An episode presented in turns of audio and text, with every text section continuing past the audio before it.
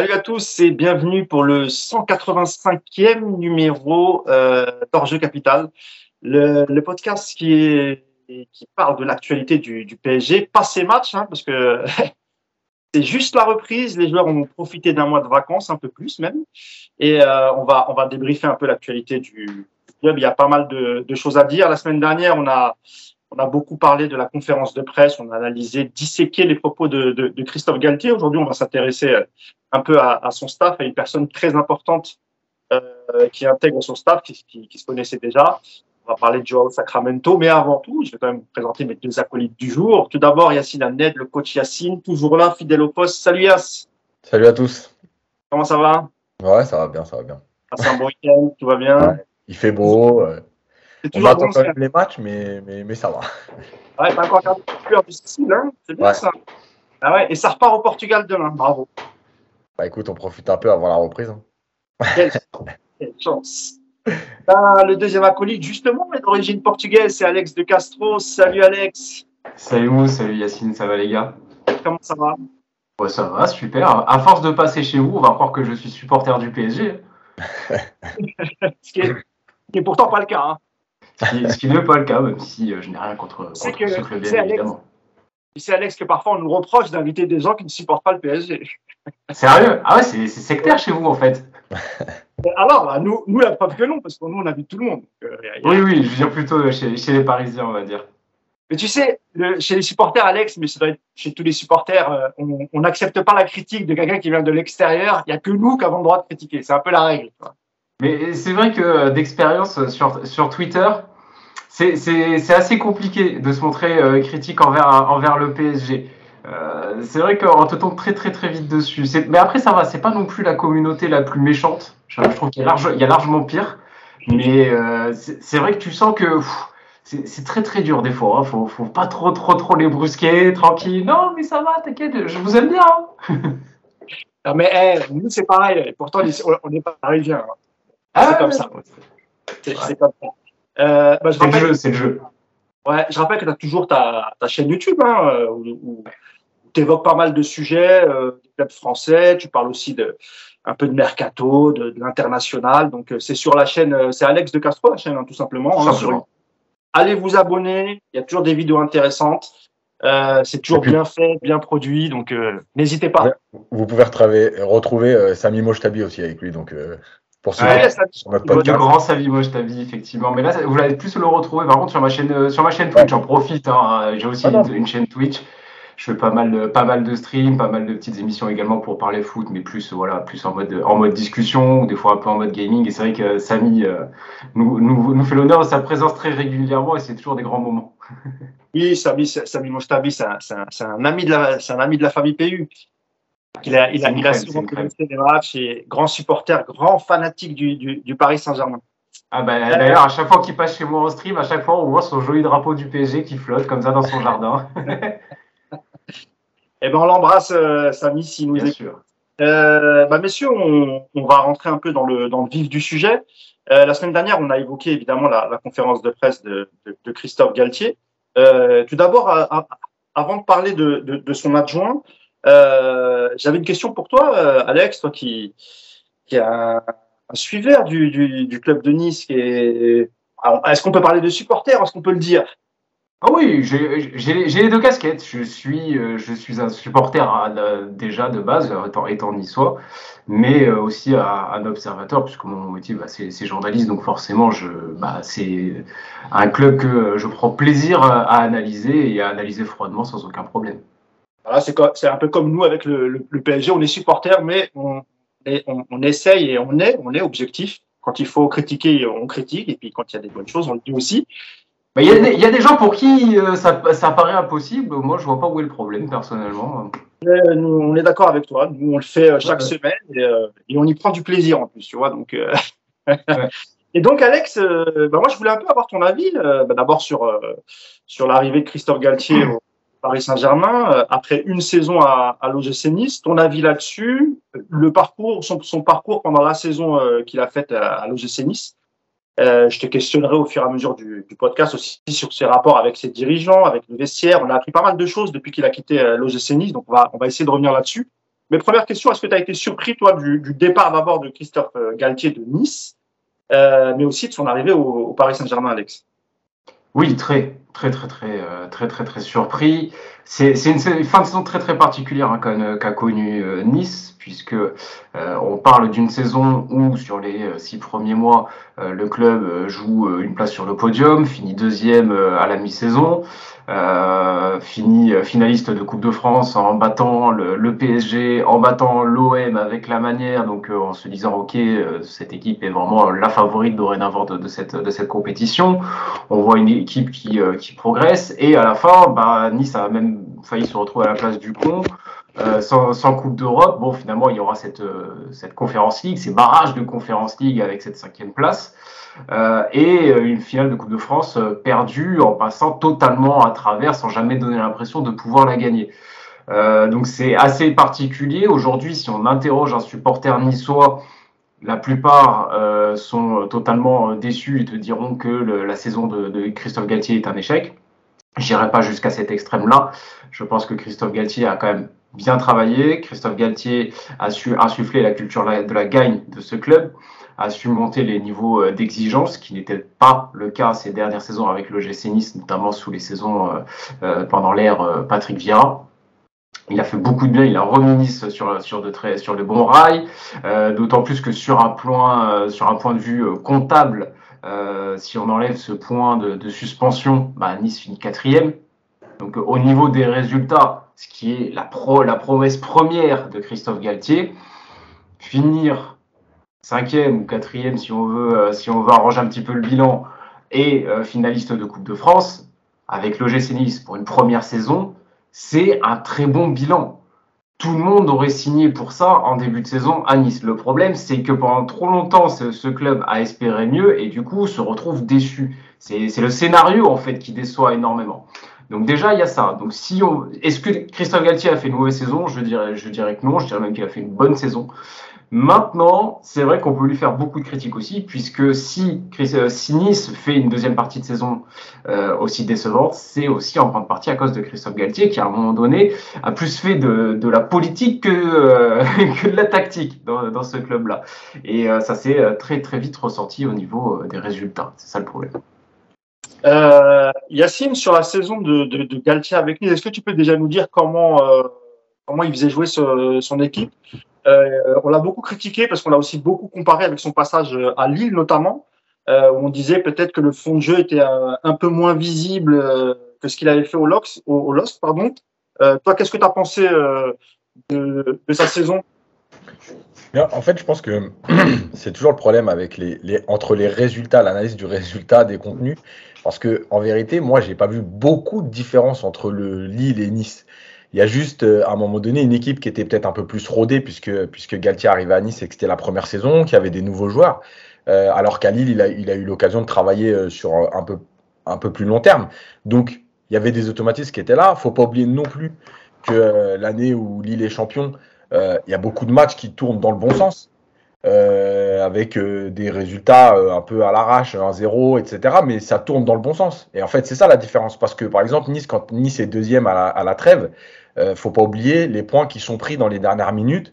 Euh, sur des retournements de situation aussi. Et en fait, euh, on peut prendre le, plus gros exemple, c'est le match de Lyon, où tu te fais trimballer 80 minutes et tu finis par l'emporter. Tu te demandes comment c'est. Est-ce que c'est pas justement ça la patte Galtier, où c'est jamais mort, on se bat jusqu'au bout. Il a quand même réussi à emmener cet, cet effectif du LOSC à les, à les emmener jusqu'au bout, jusqu'au titre. Euh, et comme tu le dis, il y a eu pas mal de matchs. Effectivement, ça s'est joué à la dernière minute, mais c'est aussi signe d'une équipe qui lâchait pas. Mais ça, mais ça, sûrement que ça fait partie de son caractère et de ce qu'il apporte. Euh, parce que euh, moi aussi, j'ai pour habitude de dire que quand tu remportes des matchs dans les dix dernières minutes, euh, ou cinq fois dans la saison, c'est pas un hasard et c'est pas de la chance. Donc, évidemment qu'il y a ce côté-là. Après, en termes de jeu, euh, il y a eu des choses intéressantes, il y a eu des choses moins bien. Euh, Alex parlait tout à l'heure du match de coupe contre l'OM. Effectivement, c'est un super match qui est maîtrisé de bout en bout et avec une vraie attitude. Et puis, tu as des matchs où c'est horrible. Euh, donc voilà, tu es toujours un peu partagé. Alors, il y a sûrement une, histoire de groupe. Après, il y a le système. il a beaucoup joué en 4-4-2, notamment en alternant avec Guiri plus Delors ou Dolberg plutôt. Euh, et puis à un moment donné, il est arrivé à se dire il faut que j'aligne les trois. Donc est-ce qu'il y avait il y a eu des automatismes à retrouver? Le système, on comprenait plus trop. Est-ce que c'était du 4-4-2, du 4-3-3 Voilà, il y avait un peu d'hybride. Euh, voilà, il y a des joueurs qui ont alterné le bon et le moins bon, comme euh, Kluivert. Voilà, il y a plein de choses. Euh, je pense qu'il a quand même construit quelque chose d'intéressant pour une première saison. Euh, évidemment, en fait, il y a le regret de te dire si tu es deuxième à la trêve et que tu finisses pas sur le podium, c'est toujours ça qui tu fais regretter. Mais est-ce qu'il pouvait aussi faire mieux? Est-ce qu'il y a une mauvaise gestion la, deuxième partie de saison? Je pense aussi qu'il y avait des problèmes avec ses dirigeants qui n'étaient pas. Voilà, il y a, plein de petites choses. Moi, je pense que pour une première saison, c'est plutôt correct. Euh, voilà, oui, tu pouvais espérer un peu mieux. Tu étais déjà dans le coup. Tu as posé des problèmes à beaucoup d'équipes. Tu allé en finale de la Coupe de France. Je pense que c'est plus sur les regrets. Voilà, comme le disait Alex. Quand tu arrives au bout d'une saison comme ça, que tu es deuxième à la trêve et que tu fais finale de Coupe de France, tu attends quelque chose de plus et finalement, tu n'as pas gagné la Coupe contre Nantes et tu finis pas sur le podium. Donc ça te laisse un goût amer en fait, plus que sur le contexte global, parce qu'une première saison, c'est toujours compliqué à gérer. Alex, est-ce que tu es d'accord avec Yacine sur le quand il dit que finalement euh, ce qu'il a vu à, Nice, ça se rapprochait aussi de ce qu'il avait vu au LOSC Est-ce que tu es d'accord avec ça, euh, Alex? Oui, je, suis totalement, euh, je suis totalement d'accord. C'est juste que quand les résultats sont là, les gens ont tendance à dire ah ça joue bien, mais non, il faut regarder un petit peu plus que, que les résultats. Euh, après, euh, je peux effectivement ce qu'a dit Yacine est assez juste hein, sur le contenu des matchs. Juste peut-être une petite rectification il a vraiment jamais, jamais tenté le 4-3-3. Justement, c'est ce qu'on lui a reproché toute la saison, c'est de ne pas le tenter, alors que ça aurait pu régler beaucoup de, beaucoup de problèmes et justement permettre à à peu près tout le monde de jouer à son meilleur poste. Et au contraire, c'est parce qu'il a jamais voulu lâcher son 4-4-2 qu'on s'est retrouvé avec un Gouiri milieu gauche, pas ailier, parce que ailier gauche, ça, on l'a déjà vu plein de fois, ça marche très bien, il n'y a pas de souci. Euh, mais alors, milieu gauche dans un 4-4-2 à plat, là, c'était catastrophique. Galtier a reconnu lui-même qu'avec ce positionnement, il l'avait déréglé. Sauf qu'il reconnaît ça deux semaines avant la finale de Coupe de France, lors d'une interview donnée à Eurosport. Finale de Coupe de France, qu'est-ce qu'il fait? Il met Gouiri milieu gauche. Bon, il y, a un, il y, a un, entêtement quand même qui est difficilement explicable et pardonnable. Euh, ça, quand on voit surtout le rayonnement d'Amin Gouiri en première partie de saison et vraiment sa disparition quasi totale en deuxième partie, c'est quand même dur de le pardonner, sachant qu'en plus il s'est rendu compte à temps de l'erreur qu'il a pu faire avec lui. Moi, c'est d'ailleurs pour ça, si on peut déjà faire un premier parallèle avec, le PSG, c'est que là, on voit dans les discours que euh, Luis Campos et donc Christophe Galtier viennent avec euh, l'idée de mettre en place un 3-4-1-2 avec euh, un Lionel Messi en numéro 10 ou un Neymar en numéro 10, ce qui dans les faits est, je pense, le schéma le plus adapté à l'effectif parisien aujourd'hui. Déjà l'été dernier, moi, c'est ce que je réclamais dans une de mes vidéos sur YouTube. Très bien. Mais est-ce qu'il sait le faire, Christophe Galtier? Oui, parce qu'il l'a jamais fait. Il l'a jamais fait. Et en plus de ça, à Nice, on l'a vu incapable de changer son système. Parce que le 4-4-2, c'est ce qui lui a permis d'être champion. C'est son, son, schéma préféré, c'est son, son truc, c'est son dada. Alors, il va, il va certainement le faire, mais est-ce qu'il va bien le faire? Il y a un autre truc aussi où je me pose la question de est-ce qu'il va réussir à s'adapter? Alors, certes, on peut être positif parce qu'il aura un matériel au PSG qui n'a jamais eu de sa carrière, donc certainement que ça peut l'aider à être un peu plus audacieux et à proposer quelque chose de plus intéressant. Très bien, on peut s'accrocher à ça. Mais moi, ce que je vois, c'est que par exemple, à Nice, il avait du matériel très intéressant. Quand tu es, euh, quand es offensif, ça s'appelle euh, Gouiri, Kluivert, euh, Delors, Dolberg, Kefren, Turam. Je suis désolé, tu as moyen de faire du jeu et tu as moyen d'affronter euh, tout ce qui est équipe en bloc bas. Et en fait, c'est dès qu'il a fallu que Nice s'assume comme un favori, que Nice affronte justement des équipes en bloc bas, que cette équipe a com complètement perdu les pédales, s'est retrouvée à jouer une possession totalement stérile et à se faire prendre en compte bêtement. C'est quand Galtier a arrêté de faire du Galtier que cette équipe s'est déréglée. Donc là, concrètement, on va demander à Galtier de faire autre chose que du Galtier. Donc j'ai du mal à être totalement optimiste. Alors, euh, c'est bien que tu parles de ça parce que lui-même en a parlé lors de la conférence de presse. C'est quand il quand il parle de, la saison à venir où il évoque le, le fait que beaucoup de beaucoup d'équipes jouent euh, qui jouent face au PSG jouent en bloc bas. Et il dit lui-même qu'il va falloir trouver euh, des solutions. Et, et, on reparlera aussi tout à l'heure du rôle de son adjoint Joao euh, Sacramento, parce que c'est peut-être aussi la clé euh, qui va qui va pouvoir lui faire changer de, de, de système. On parlera du, du, personnage dans un instant. Tu voulais ajouter un truc, Yas? Ouais, deux petites choses. Alors, deux trois petites choses. La première, c'est évidemment sur, les déclarations de Delors ces derniers jours sur sur Favre. Et, je pense quand même il y a un message sur, sur Galtier. Tu vois, il, dit ouais, depuis que Favre est arrivé, beaucoup de ballons, il parle de jeu, etc. il, y a, il y a une allusion quand même à ça. Euh, la deuxième chose, je rejoins Alex, c'est que j'en ai parlé souvent dans les papiers qu'on a fait pour, pour Paris United. Euh, je pense qu'à un moment donné, les, entraîneurs, alors évidemment qu'il y a des entraîneurs qui s'adaptent un peu à tout, mais malgré tout, un entraîneur, il a des convictions. Euh, et pour pouvoir amener ton groupe avec toi, il faut que tu puisses avoir un discours qui les transcende, entre guillemets. et pour transcender quelqu'un, il vaut quand même mieux être sur ses convictions.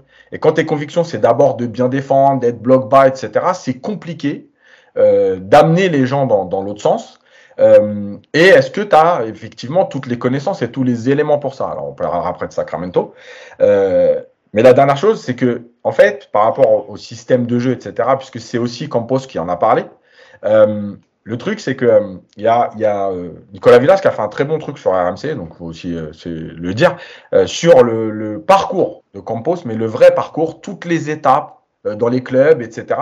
Et on comprend aussi que Campos est un directeur sportif, ok, ou un conseiller du président après, bon, les, nominations, les noms, on s'en fout un peu, mais, mais Campos, c'est plus que ça. Et, et, je pense que quand il choisit Galtier, c'est aussi ça, c'est-à-dire Campos, c'est un peu l'entraîneur frustré, euh, euh, mais en même temps qui est encore un peu entraîneur dans sa tête, donc le choix des joueurs. Et je pense que là aussi, il y a quelque chose de, à, voir entre ce que Campos va demander à Galtier et le retour de Sacramento dans le staff de Galtier, puisqu'il n'était pas à Nice. on, va, on va en parler. Dernière chose euh, sur, sur, sur la personnalité, Alex, de, de, Christophe Galtier. là, Yacine en a parlé, qui pique entre guillemets de, de Andy Delors sur, sur la façon d'entraîner euh, de, de Favre, ouais. qui comparait aussi à, à, celle de, de, de, Galtier. Et puis il y a eu d'autres choses qui sont sorties dans la presse, le côté un peu politique dans le vestiaire, euh, les problèmes avec les dirigeants. Alors euh, ça doit être lié peut-être aussi au mercato, aux moyens qu'Ineos aurait mis ou n'aurait pas mis sur la table pour le pour le mercato et lancer la saison niçoise. Mais c'est vrai que on a l'impression que c'est un peu le genre idéal, Christophe Galtier, mais c'est pas aussi simple que ça, Alex. Ah, je vais peut-être pas dire gendre idéal, mais par contre, c'est un séducteur. C'est quelqu'un qui a énormément travaillé sa communication depuis euh, déjà à Lille. Hein, il avait déjà ce, côté très séducteur. Et je pense que si euh, il s'est toujours montré aussi sympa avec le PSG en conférence de presse, c'est pas pour rien. Il savait très bien ce qu'il faisait. Je pense que Paris, ça fait très longtemps que c'est dans un coin de sa tête. Je pense que si euh, il a toujours refusé de partir à l'étranger, c'est aussi pour pouvoir rester le plus proche possible et rester toujours le plus visible possible, euh, dans l'espoir de pouvoir gratter une place au, PSG. Je pense sincèrement que ça fait très longtemps que c'est dans ses, euh, dans ses plans.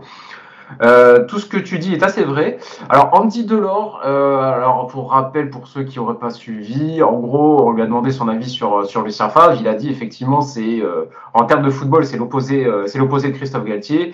Euh, lui ne jure que par le jeu, il pue le foot. franchement c'est génial. Sachant qu'Andy Delors, c'est quand même un vrai, vrai protégé de Christophe Galtier, je pense pas qu'il y ait d'animosité et je pense pas que ce soit une pique. Je pense, surtout qu'en plus, Andy Delors, c'est quelqu'un de très nature, euh, qui parle très, très facilement. Je pense très sincèrement qu'il a juste dit ce qu'il pensait de Lucien Favre et je pense pas que c'était en opposition euh, vraiment à Christophe Galtier. les deux sont beaucoup trop proches. Hein. Les deux sont beaucoup trop proches pour ça. C'est pas ce que j'ai voulu dire, peut-être je me suis mal exprimé, c'était plus de dire. C'est moi qui l'ai dit en fait, c'est moi ah, qui. C'est pas toi. Hein. ouais. Oui, j'ai entendu parler de pique tout à l'heure. Peut-être moi qui le dis, parce que je pensais que dans la suite de Yacine, c'était ça. C'est moi qui me suis trompé. Je pense pas, ouais. Non, non, mais il y en a beaucoup qui le pensent aussi. Hein. D'autant plus que c'est vrai que c'est Galtier qui fait tout pour le faire venir de Montpellier. Donc euh, là-dessus, tu, tu, as raison, Alex. Exactement. D'ailleurs, euh, on se rappelle même aussi que l'été dernier, il y avait même des, euh, des soucis de, de, de, connivence parce que c'est le fils de Galtier qui est l'agent d'Andy Delors, tout ça ils sont vraiment très très très proches. Bref, euh, ça c'était la petite la petite parenthèse. Euh, et du coup, on parlait de quoi juste avant? J'ai un trou? la personnalité, la personnalité oui, de voilà. son vestiaire, euh, la façon de gérer un peu les, les le vestiaire, ses rapports avec les dirigeants aussi de l'OGC Nice. Exactement. Alors, ses rapports avec les dirigeants, en fait, il y a du bon et du moins bon dans ce qu'il a pu faire avec le GC. Euh, c'est ce que je disais tout à l'heure, notamment sur la culture de la gagne. Il y a le côté, j'ai su, euh, voilà, de élever les niveaux d'exigence euh, auprès des joueurs dans les résultats. Ça, il l'a très très bien fait. il a aussi élevé les niveaux d'exigence au niveau du mercato, parce que avant l'arrivée de Christophe Galtier, le projet Ineos c'était quelque chose d'assez balbutiant. les investissements été quand même franchement timides. La plupart des noms qu'on a vu passer ces dernières saisons qui à une époque n'était pas forcément atteignable pour le Nice, arrivait quasiment tout le temps en prêt. Donc euh, les investissements, on ne peut pas dire non plus qu'ils aient été mirobolants. Euh, C'était souvent des jeunes. Christophe Gatti, il a rappelé qu'à un moment donné, si tu veux gagner, il faut aussi des mecs d'expérience, des mecs sur qui tu peux réellement compter. Euh, et c'est comme ça qu'on a vu apparaître des joueurs comme Pablo Rosario, comme Mario Lemina, euh, et comme Andy Delors. Il avait fait des pieds et des mains justement pour signer Andy Delors, alors que de base, il ne rentrait pas spécialement dans la politique de, de, Nice. Il y avait aussi un autre milieu de terrain euh, qui venait de première ligue, un, milieu de terrain français, j'ai oublié son nom. Morgan Schneiderlin Ouais, c'est ça. Non, lui, il est arrivé euh, déjà il y, a quelques, il y a quelques saisons, il est arrivé sous, euh, sous Patrick Vieira. Ouais, pardon. ouais, lui, il lui, il était déjà là. donc déjà, il a, il a fait du bien et il a encore fait plus de bien en fin de saison en pétant un câble et en disant un peu la vérité dans, sur les, sur, dans les médias en expliquant qu'au niveau du mercato, et c'est surtout le mercato d'hiver qui a été vraiment particulièrement critique, euh, en disant que c'était pas possible. Lui avait averti quand Nice était deuxième que cette équipe n'avait pas de niveau pour rester euh, deuxième toute la saison avec l'effectif tel qu'il était. Il réclamait euh, des recrues euh, pour l'hiver au mercato d'hiver. Ça réclamait notamment des joueurs comme Jesse Lingard, comme Steven Bergwijn qui était en difficulté du côté de Tottenham. Et euh, au final, il s'est retrouvé avec un prêt de Jordan Amavi et Bilal Brahimi qui était remplaçant à Angers à prix d'or en plus. Hein. Euh, quand même, euh, voilà, il a, quand même un peu mis au grand jour qu'il y avait deux trois trucs qui n'allaient pas dans ce club au niveau du recrutement. Julien Fournier en a fait les frais, le directeur sportif, il est parti. Euh, Jean-Pierre River, donc le président qui avait un peu pris du recul ces dernières saisons, c'était Julien Fournier qui était aux commandes, euh, a, repris, euh, a repris le lead. Là, ça devient un petit peu plus intéressant. Ineos a fait un audit au sein du club parce que, en fait, il se, Christophe Gatier a, pointé du doigt les dysfonctionnements de, ce club-là. Après, certains n'apprécient pas forcément la manière dont ça a été fait, le fait que ça, voilà, le, fait que le, le, linge sale ait été lavé en public, ça n'a pas forcément été très apprécié. Mais quelque part, il a, il a le mérite d'avoir mis un coup de pied dans la fourmilière. Et ce qu'il faut savoir, c'est que il a fait de la politique, c'est ce qu'on disait tout à l'heure, c'est que de base, euh, si Paris ne s'était pas intéressé à Luis Campos, lui, son projet, en fait, c'était de mettre au grand jour tous ces dysfonctionnements pour écarter Julien Fournier et faire venir Luis Campos. Parce que deux ou trois semaines avant l'arrivée de Luis Campos au PSG, Luis Campos commençait déjà à dire oui, moi j'aimerais bien pouvoir retravailler avec, euh, avec Christophe Galtier, tout ça. On sentait qu'il était en train un peu de savonner la planche à Fournier pour faire revenir Luis Campos. Sauf que Leonardo est parti et Paris est allé chercher Luis Campos. Donc ça a changé un petit peu, un peu tous les plans. Et c'est pour ça qu'aujourd'hui, Nice se retrouve sans Galtier, sans Fournier, repart quasiment de zéro, avec un Ineos qui maintenant affirme avoir de plus grosses ambitions. Donc Christophe Galtier a fait du bien. Mais euh, c'est vrai que ça passe pas trop non plus. Euh, il y en a beaucoup qui euh, lui reprochent, mais attends, l'effectif, il était quand même très correct dès le début de la saison, tu as réussi à avoir des résultats, pourquoi tu les as plus? Ce qu'on disait tout à l'heure. ok, peut-être que l'effectif, il était peut-être pas si incroyable que ça, mais pourquoi tu l'as déréglé? Il y, a, il y a beaucoup de choses. Il y a beaucoup de choses aussi qui, qui lui sont reprochées. Mais globalement, moi, en tout cas, pour ma part, je pense qu'il a fait plus de bien que de mal à cette équipe. Yacine, normalement, ce, ça ne devrait pas arriver avec le, PSG. Bon, ça arrive dans, plusieurs clubs, hein, qu'un directeur sportif euh, et qu'un entraîneur ne s'entendent pas. Et au PSG, on est bien placé pour le, dire. Euh, mais normalement, euh, avec, le, duo qui va former, qui forme déjà avec, Luis Campos, normalement, il n'y aura pas de, il y aura pas de problème. Je pense que ce qui, c'était peut-être, effectivement, ces revendications à Nice étaient peut-être justifiées pendant le, mercato hivernal. Euh, on, on, sait qu'à ce moment-là, les relations avec Julien Fournier étaient, et Julien Fournier, pardon, étaient très tendues.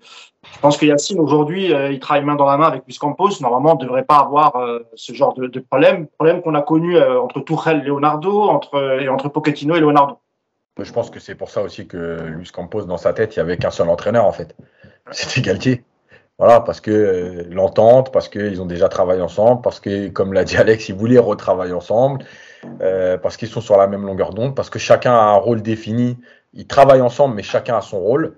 Euh, voilà, donc je pense que c'était, c'est, en tout cas, sur le papier aujourd'hui, effectivement, on a sûrement la meilleure relation directeur sportif-entraîneur depuis allez, Leonardo Ancelotti de la première saison. Euh, et, euh, euh, ils vont dans la même direction. Après, c'est toujours pareil, c'est aussi le terrain qui, finira de, valider ou pas. Très bien. Ben, on va parler un peu de, de, de son staff. Yacine, tu as sorti un papier récemment pour présenter Joao Sacramento. Alors, c'est un, un, entraîneur adjoint portugais. Il est jeune, hein, il a 33 ans, mais il a quand même pas mal d'expérience déjà. Alors, ils se sont connus euh, lors de la venue de Christophe Galtier euh, au LOSC. Ils ont déjà travaillé ensemble, ils s'apprécient beaucoup. Euh, ensuite, lui a rejoint euh, José Mourinho, le staff de José Mourinho à Tottenham et ensuite à la Roma. Mm. Et là, il revient du coup au, au, au Paris Saint-Germain euh, pour reformer le duo avec, avec Christophe Galtier. Alors, c'est pas le, le, premier adjoint. Hein. Son premier adjoint, c'est un adjoint historique qui s'appelle Thierry Oleksiak. Mm. Que Beaucoup critiqué hein, du côté de Nice, Thierry Oleksiak. Hein. Pardon? Beaucoup critiqué Thierry Oleksiak euh, sur son passage à Nice, d'ailleurs, au passage. D'accord, ok. Bah, après, c'est quelqu'un avec qui il travaille depuis, euh, depuis Saint-Etienne. Hein. ils se connaissent vraiment de, de longue date. Donc, ça, c'est le premier adjoint. Et donc, euh, j'en parlais un instant, Joao Sacramento, 33 ans, euh, portugais lui aussi, euh, qui va intégrer le staff. Et, et lui, Yacine, il est très, très important hein, pour le côté tactique, le côté mise en place, jeu. déjà, est-ce que tu peux nous dire un peu, tu peux nous le présenter un petit peu, un peu le, le cursus aussi qu'il a suivi? Euh, alors je sais que au, au Portugal, c'est pas comme en France.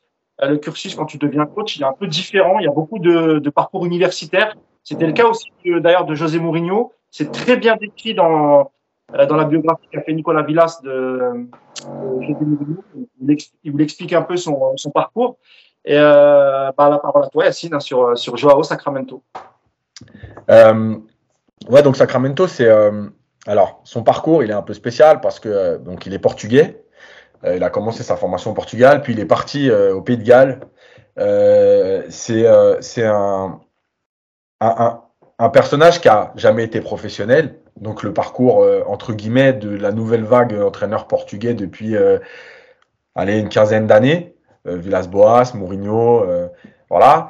il a beaucoup, ouais, il a beaucoup travaillé sur sur la vidéo au départ.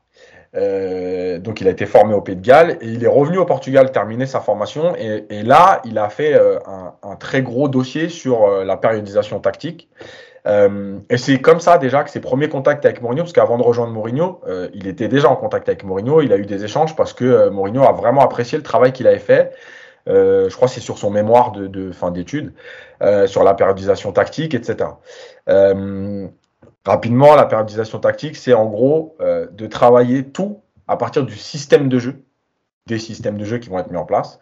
C'est-à-dire qu'il n'y a pas d'exercice athlétique sans ballon, il n'y a pas d'exercice euh, où euh, on fait des choses qui n'ont rien à voir. Tout est basé sur le jeu et le système de jeu. Euh, et effectivement, il a donc rejoint euh, aussi sur les conseils de Campos le staff de, de Galtier à Lille euh, où euh, il a travaillé un peu sur tout, euh, et euh, notamment sur ce domaine-là. Et on a bien vu quand même que dans les principes de jeu, euh, à Lille, même si c'était pas flamboyant, il y avait des choses quand même qui étaient bien rodées, chacun avait son rôle, etc. Et tout ça, ça fait partie du travail sur la périodisation. Notamment, euh, notamment Yacine, à la perte de ballon, euh, je sais qu'ils étaient très très exigeants à la perte de balle, euh, et on l'a vu ça à Nice, hein, l'agressivité qu'il pouvait y avoir, notamment au milieu de terrain.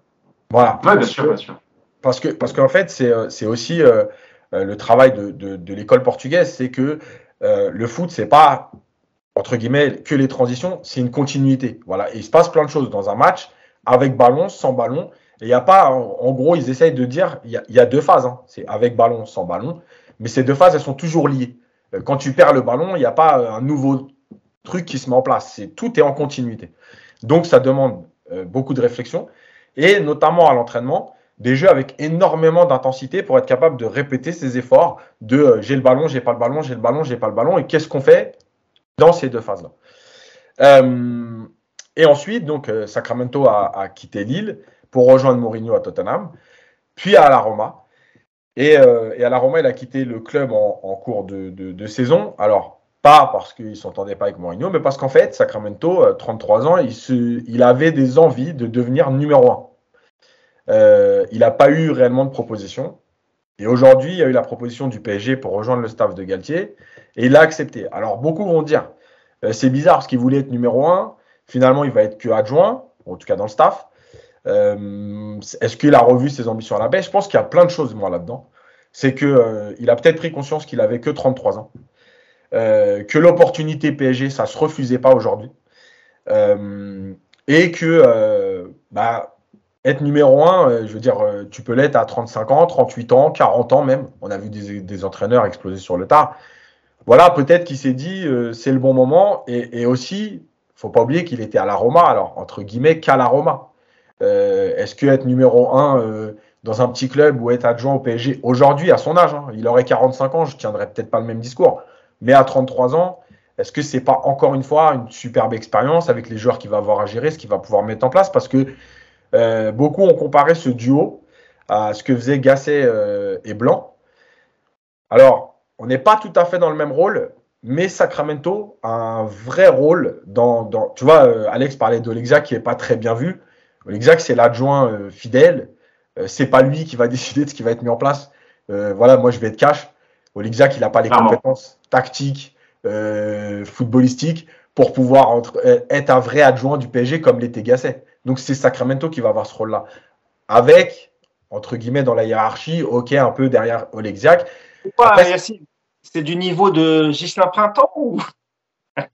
Ouais, on n'en est, pas, est pas loin. Tu sais, le truc, c'est qu'à un moment donné, mais malheureusement, c'est comme ça, c'est que les entraîneurs, ils ont aussi besoin d'avoir quelqu'un sur qui s'appuyer, pas forcément que sur le domaine tactique, mais pour avoir aussi euh, cet appui euh, euh, moral, euh, voilà, quelqu'un avec qui ils sont bien. Parce que si on t'amène tous tes adjoints, c'est pas toi qui les choisis et qu'on t'amène quelqu'un, tu as toujours un peu l'impression que les mecs sont là aussi pour prendre ta place. Donc là, voilà, c'est aussi cette. Juste avant, que, alors, juste avant que tu poursuives, on, mm. passera à la deuxième partie. Juste l'avis de Alex. Alors, je sais que tu m'avais dit que tu connaissais pas spécialement euh, Joao Sacramento, mais plus sur le, tu sais, sur l'univers un peu des, des, des coachs portugais, pardon. Il y a même un moment, il y avait une vraie hype sur les, sur les, sur les coachs portugais. Lui, il ne l'est pas, mais il, est, il, est, il, est, entraîneur adjoint, il commence à, à construire sur sa, sa, carrière, sur tout ce qu'a dit euh, Yacine, tu vois, sur le, sur le fait que les, coachs portugais, euh, c'est tout de suite avec le ballon. D'ailleurs, je ne sais pas si tu as vu, Alex, les images, les, premières images d'entraînement. C'est vrai que euh, on a tout de suite vu des jeux avec ballon euh, dès, les premières heures d'entraînement. Euh, Est-ce que tu es d'accord avec Yacine sur cette, cette volonté des, des, entraîneurs portugais de, de, de, de voilà, de mettre le ballon, le jeu au cœur, de, au cœur des entraînements directement en pré-saison? Alors oui, totalement. De toute façon, on sent qu'Yacine a très très très bien travaillé le sujet euh, parce que tout ce qu'il explique effectivement sur euh, sur le sur les cursus, notamment euh, en faculté au Portugal, qui justement ont produit hein, les, les, meilleurs coachs portugais de ces 15-20 dernières années, c'est exactement ça. c'est vrai qu'au Portugal, contrairement à la France, il y a vraiment cette ouverture à des des entraîneurs qui juste montrent qu'ils sont compétents euh, quel, que soit, quel que soit leur CV, et qu'ils aient été euh, un grand joueur ou pas, qu'ils aient été joueurs professionnels ou pas, euh, tout ce qu'ils voient, c'est le résultat. Ok, est-ce qu'il est bon ou est-ce qu'il est pas bon? Ça, ça, va pas plus loin que ça.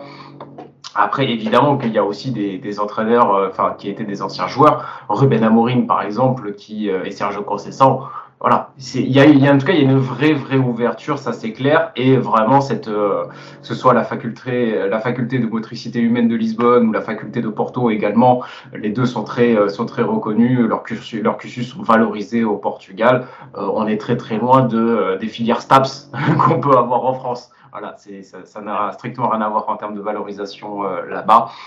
Euh, maintenant, effectivement, moi, je suis d'accord avec tout ce qu'a dit, euh, tout ce qu'a dit Yacine, et on peut espérer effectivement que Sacramento euh, pourrait servir un petit peu de, de, de, contre, de contrepoids dans cet effet, dans cette, euh, dans ce staff technique euh, que n'est pas Thierry Oleksiak. Effectivement, à Nice, Thierry Oleksiak, on n'a jamais senti qu'il avait la possibilité de bouger Christophe Galtier dans ses, dans ses idées. Au contraire, il est plutôt là pour le, le, conforter et mettre en place ce que veut Christophe Galtier. Et euh, Sacramento, euh, c'est vrai, je, le reconnais sans problème, c'est pas, euh, j'ai pas spécialement creusé le sujet, mais il a vraiment cette réputation de, de petit génie, de vraiment de, maniaque de la tactique, euh, comme, comme on pourrait le dire par exemple pour un, un Julian Nagelsmann, c'est quelqu'un qui a beaucoup d'idées. Alors après, évidemment, on parle de quelqu'un qui a travaillé avec Christophe Galtier et qui a travaillé avec José Mourinho. Donc évidemment, c'est quelqu'un qui va avoir aussi beaucoup d'idées très précises sur le jeu de, sur le jeu de transition. Mais euh, c'est pour ça que quand, on va, quand à l'heure tu dis Euh, c'est quelqu'un qui va mettre le, jeu euh, vraiment au cœur de ses entraînements et de toutes ses idées, oui. Mais généralement, il y a quand même un amalgame de fait. Quand on dit oh, il, met le, il, pense que au jeu, généralement, on pense que jeu offensif. Oui, bien si sûr. Si c'était le cas, euh, il aurait peut-être fait un autre parcours. Mais moi, pour moi, le jeu, c'est pas forcément offensif. Alors attention, on peut très bien jouer et jouer de manière défensive et penser à la transition, tout ça. On peut très bien jouer.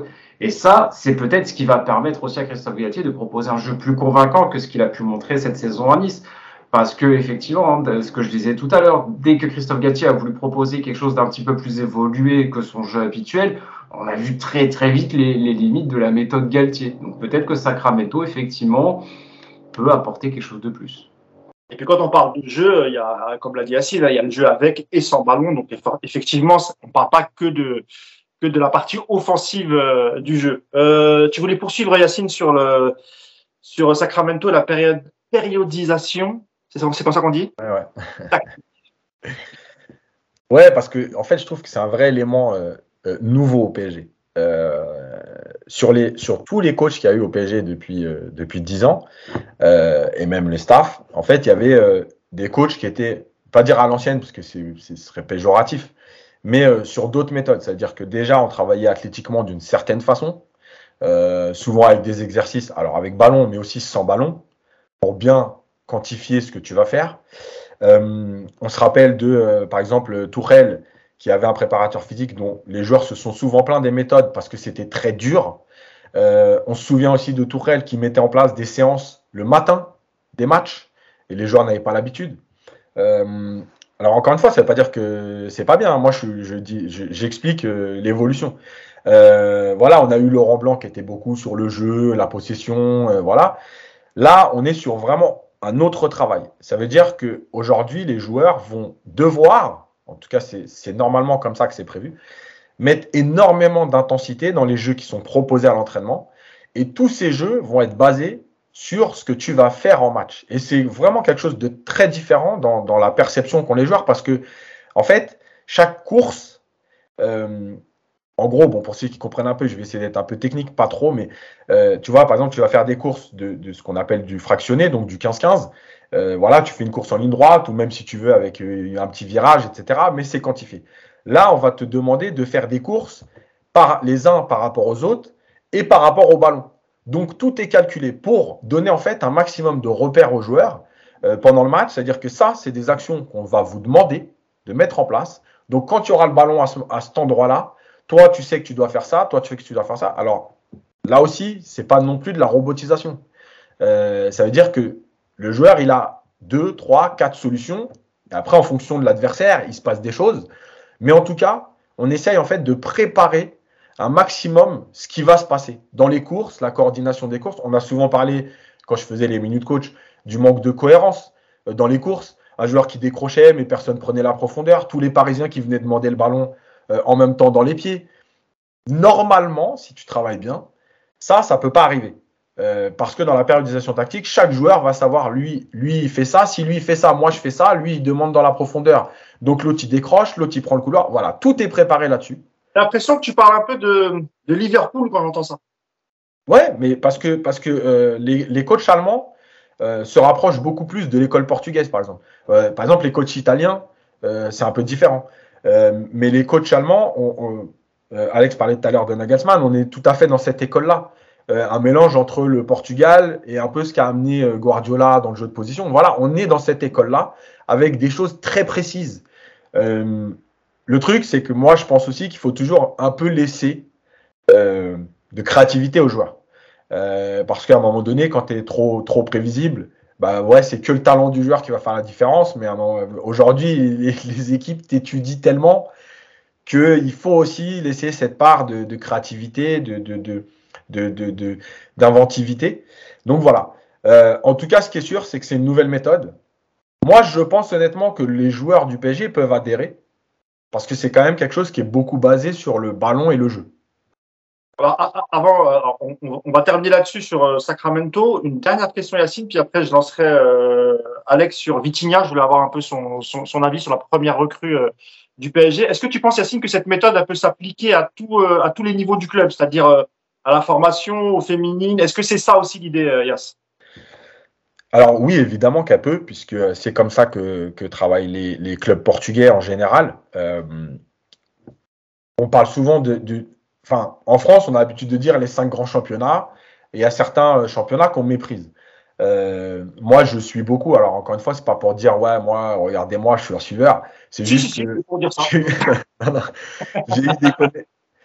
Déjà, j'aime bien le championnat portugais parce que je trouve qu'il y, a beaucoup de talent. Euh, j'ai aussi étudié par rapport à tout ce que j'ai fait euh, dans mon parcours, les livres, etc., ce qui se faisait aux Pays-Bas, au Portugal. Euh, et, j'ai des connaissances au, Portugal de, gens qui travaillent dans le football. Donc, c'est des choses qui se font. Et quand vous suivez le, football de jeunes, on regarde la Youth League, etc., les Portugais, c'est ce qu'ils font chez les jeunes. Et on voit bien quand même qu'il y a du résultat. Voilà, ça joue bien au football. Alors, ça manque de moyens parce que le Portugal, c'est le Portugal, mais, vraiment en termes de qualité, etc., de, travail, de formation, il y a une vraie école au Portugal euh, et qui travaille sur cette méthode-là. C'est une méthode qui est quand même reconnue, hein, c'est pas. Euh, mais qui, qui ces gens-là, là, euh, alors j'ai oublié les noms, je crois que c'est fait, Faria ou quelque chose comme ça, le nom de. Victor Frade. Hein? Tu parles de Victor Frade, non? Ouais, voilà. Euh, qui, a, qui a créé cette méthode, etc. C'est des gens qui font des conférences, qui sont appelés dans le monde entier. Hein. C'est pas quelque chose qui est propre au Portugal et en gros, eux, ils ont fait quelque chose. C'est quelque chose qui est reconnu mondialement et qui se fait dès le plus jeune âge. Parce que tout est basé sur le football. Je rappelle cette phrase, ceux qui n'ont pas lu l'article, mais de, de Jardim. Est-ce qu'on demande à un pianiste de courir autour de son piano pour apprendre à jouer au piano? Voilà, c'est comme ça en fait qu'ils réfléchissent le foot. Voilà. Une belle métaphore. Euh, bah, très bien, très bien. Euh, comme ça, au moins, on a fait le point sur, euh, sur un personnage important du staff de, de Christophe Galtier, euh, Joël Sacramento, mais je pense qu'on va, le, va le découvrir au fur et à mesure. Et c'était intéressant pour, pour nos auditeurs. je reviens vers toi, Alex, parce que la, la première recrue parisienne, c'est un certain Vitinha. Alors, Yacine le connaissait parce qu'il regarde tous les matchs et il dort jamais. moi, très très peu, évidemment, comme tout le monde, j'ai été voir un peu sur YouTube, mais ça, ça donne pas vraiment. c'est une compilation de beaux gestes techniques, mais pour moi, c'est pas c'est pas suffisant et j'ai vraiment hâte de le voir évoluer dans, dans ce milieu. Mais toi, ton, ton regard et ton œil, toi qui as commenté euh, pas mal de matchs en, euh, pour RMC à l'époque euh, du championnat portugais, euh, on compare, on a tendance à le comparer à Marco Verratti sur le côté un peu technique, etc. Est-ce que tu vas dans ce sens-là ou pour toi, c'est un peu plus que ça? Je peux aller dans ce sens-là, mais c'est un petit peu plus sur le plan offensif. Ok c'est quand même beaucoup plus entreprenant et beaucoup plus adroit offensivement que, que Marco Verratti. Après, euh, peut-être que dans l'organisation du jeu, là, pour le, pour le coup, je pense qu'il peut apprendre pas mal de, de, de l'italien. Euh, effectivement, moi, à RMC Sport, euh, Vitinha, pour le coup, je l'ai vu, j'ai vu ses, ses, premiers, tous ses premiers matchs, tous ses matchs, toute son explosion. J'ai vraiment, j'ai quasiment vu tous ses matchs aussi. Euh, je, vais être, assez clair. Moi, en 6 ou 7 ans euh, de commentaires du championnat portugais, il n'y a que deux joueurs où j'ai eu un effet waouh pendant le match, où vraiment pendant le match, j'étais là à me focus uniquement sur un joueur tant il m'éblouissait. João Félix, Vitinha. Voilà, c'est les, les, deux seuls, et pourtant il y a des très beaux joueurs, il y en a eu un paquet, euh, notamment Rafinha là, qui va signer à Barcelone normalement pour plus de 70 millions d'euros. Bon, des très très très bons joueurs, j'en ai vu un paquet. Euh, en plus, j'ai pas fait que le championnat portugais. j'ai fait à peu près tous les championnats là-bas. Vraiment, ces deux-là, j'étais waouh, c'est quoi ces gosses? C'est quoi ces gamins? euh, je te coupe rapidement, mais il a, il a fait aussi un prêt en première ligue. Hein, euh, ouais, à Wolverhampton, effectivement. Oui, mais euh, d'un autre côté, c'est justement aussi euh, ce qui fait que je suis un peu admiratif, c'est qu'il a un parcours, euh, un début de carrière assez, assez chaotique. On parle d'un gamin qui, pour moi, est un petit peu une action de Georges Mendes, hein, comme beaucoup.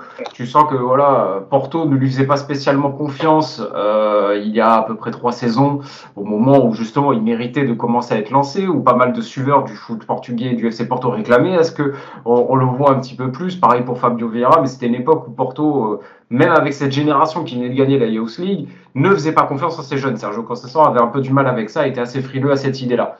Après, il y a une réalité économique qui fait qu'entre-temps, bah, apportons, si bon, euh, ça serait quand même con de se priver de cette manne de joueurs gratuite. Euh, il y a quand même du talent. Et donc, euh, quand Vitinha revient de son prêt à Wolverhampton, où il était censé signer, mais finalement Wolverhampton a dit non avec cette option d'achat à 20 millions d'euros, je pense qu'aujourd'hui, euh, ils doivent bien regretter, euh, parce que vraiment, il a littéralement explosé sur la saison, dernière. alors qu'il n'était même pas programmé pour être dans cette équipe. Donc déjà, sur, sur le point de vue mental, je me dis, ok, le garçon a de la ressource. Euh, réussir à convaincre un coach qui n'aime pas les jeunes, qui ne jure que par la, qui ne jure que par les joueurs qui ont beaucoup de volume, qui ont beaucoup de physique. sait ça ou c'est un peu un Christophe Galtier hein, dans, le, dans, le, profil.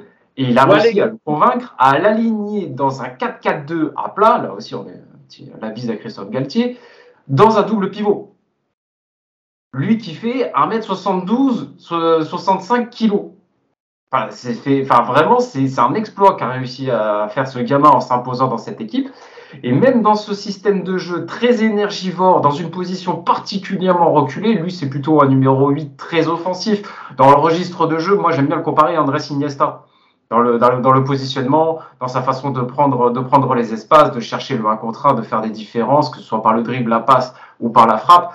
Dans le registre de jeu, on est dans du Andrés Iniesta. Après, je suis pas en train de vous dire c'est le nouvel Iniesta, les, les, nouveaux machins chouettes. Moi, c'est pas mon, c'est pas mon délire. Mais c'est pour vous donner une idée un petit peu de à quoi vous attendre. C'est pour ça que quand la comparaison avec Verratti, oui, sur certains points, effectivement, petit gabarit, très intelligent, très intéressant techniquement, effectivement. Mais s'il y a une comparaison qui tient plus dans le registre de jeu, dans le profil, c'est plutôt, c'est plutôt Andrés Iniesta. Euh, en tout cas, vous avez fait un super coup. Vous avez fait un super coup. Vous avez, en plus, vous avez été assez vif puisqu'il y avait des négociations entre euh, Porto et Vitinha euh, juste avant que Paris, euh, Paris ne se ramène pour que Vitinha prolonge et qu'on augmente sa clause libératoire et que ça passe à 80. Parce qu'il se rendait bien compte que 40 millions, c'était beaucoup trop bas pour un joueur de cette classe-là. Et du coup, Campos a une nez creux et, c'est, et, a très vite saisi l'occasion. Tu fais bien de le dire, hein, parce que je pense que sans option d'achat, les prix je pense que Porto ne le vend pas. Les prix sont envolés, ah bah évidemment. Et puis, et puis juste pour revenir sur, le, sur Wolverhampton, euh, Wolverhampton, ça, c'est, un peu le terrain de jeu de George Mendes. Hein. C'est un peu le directeur sportif officieux de Wolverhampton.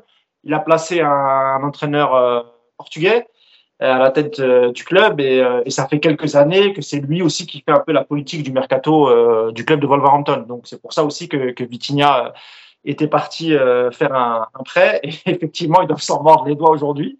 Euh, parce que si à l'époque c'était 20 millions ben voilà aujourd'hui c'est 40 il va grandir avec le PSG d'ici 3-4 ans si vraiment effectivement au milieu de terrain il arrive à rayonner à briller avec Marco Verratti euh, ça vaudra encore beaucoup plus cher. Donc effectivement c'est une très très bonne affaire de, pour le PSG après, moi, j'ai quand même euh, une interrogation, parce que moi, sur, sur le talent et le potentiel de Vitinha, honnêtement, je ne me fais aucun souci. Vous avez renseigné un énorme prospect, ça, il n'y a aucun doute là-dessus. Mais maintenant, ça ne suffit pas pour être une réussite dans un club.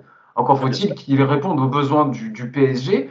Dans, dans le 3-4-1-2 que veut instaurer Christophe Galtier, on le fait jouer où, Vitinha?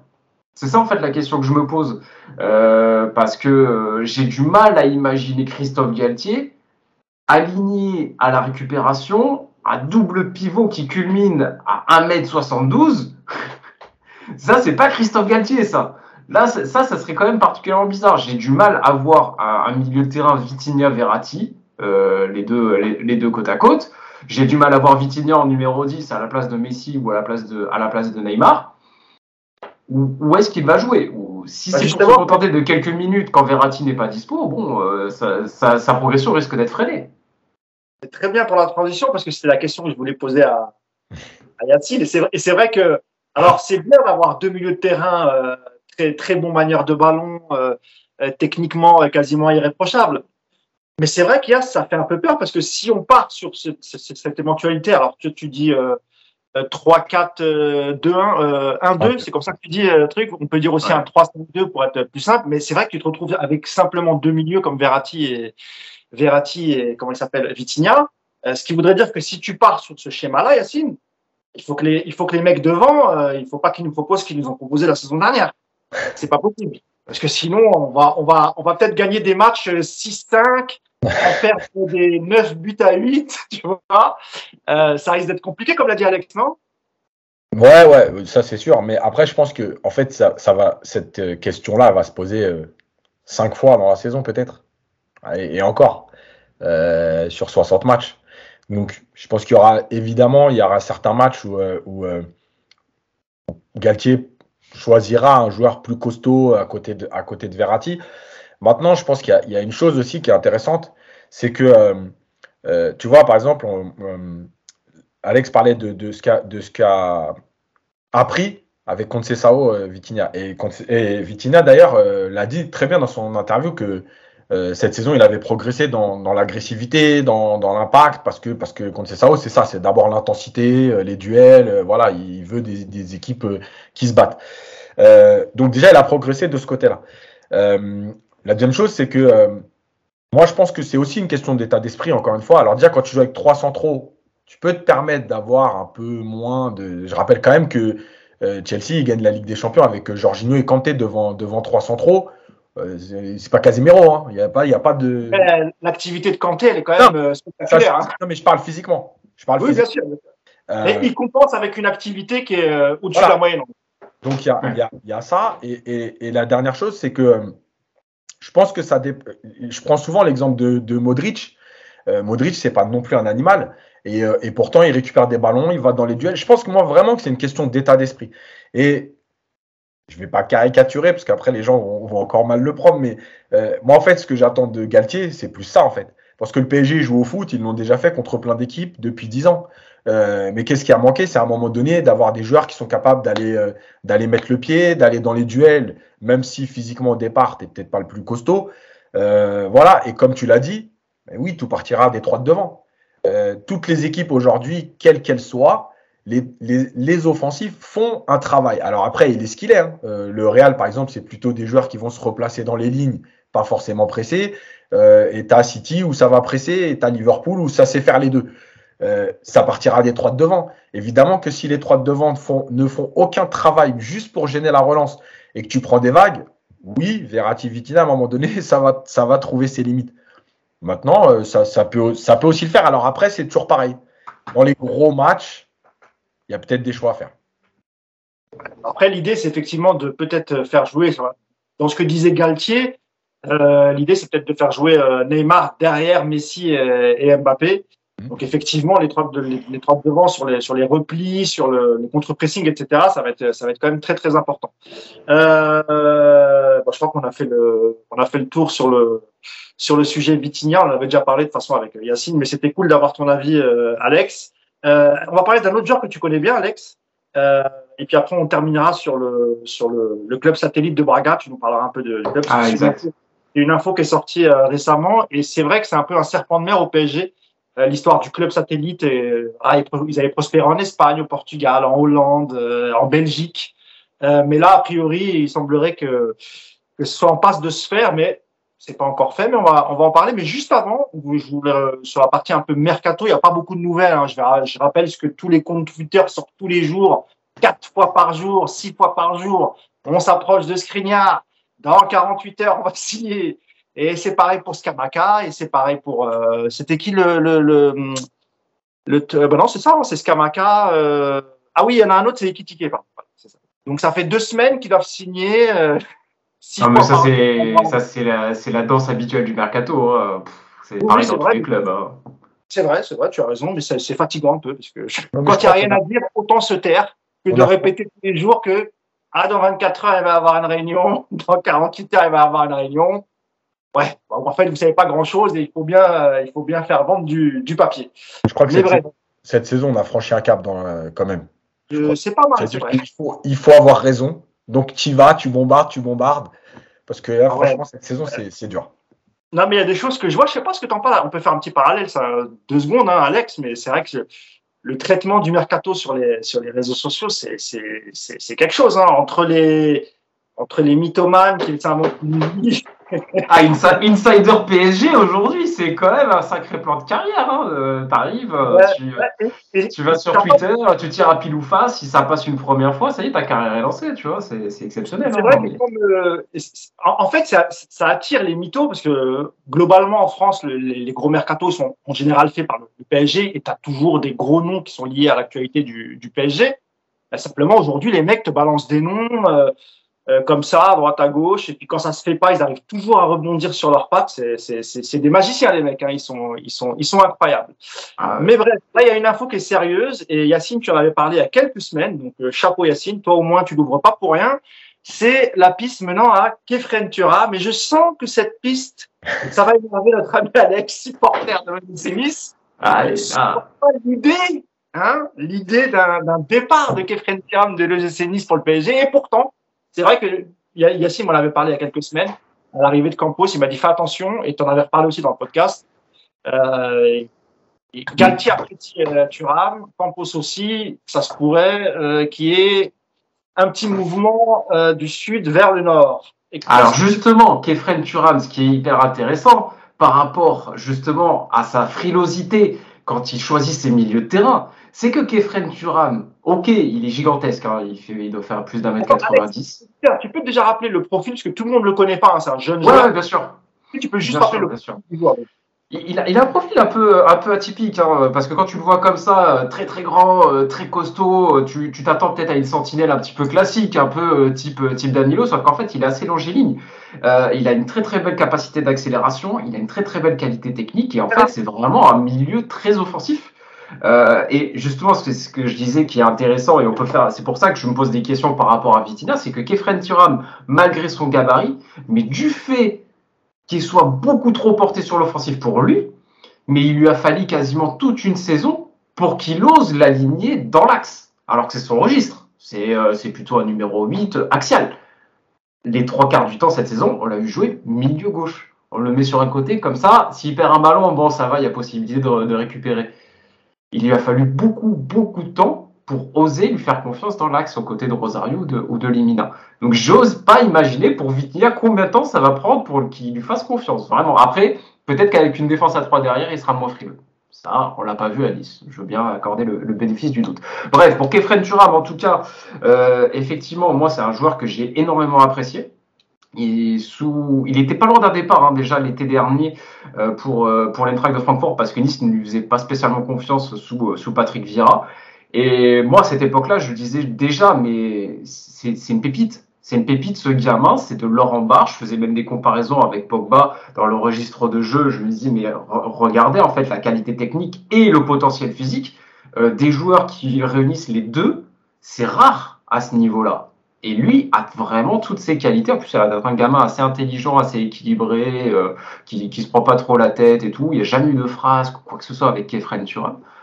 Euh, et c'est quelqu'un qui, bah, du coup, cette saison a littéralement euh, explosé, qui euh, a une connexion notamment avec Amin Gouiri assez folle. regardez le premier but de Nice là sur son premier match amical, c'est incroyable. C'est l'action que fait Kefren Turam, une deux dans la surface de réparation avec Amin Gouiri. Au dernier moment, il décale pour Andy Delors qui a plus qu'à la mettre au fond. C'est classe mondiale.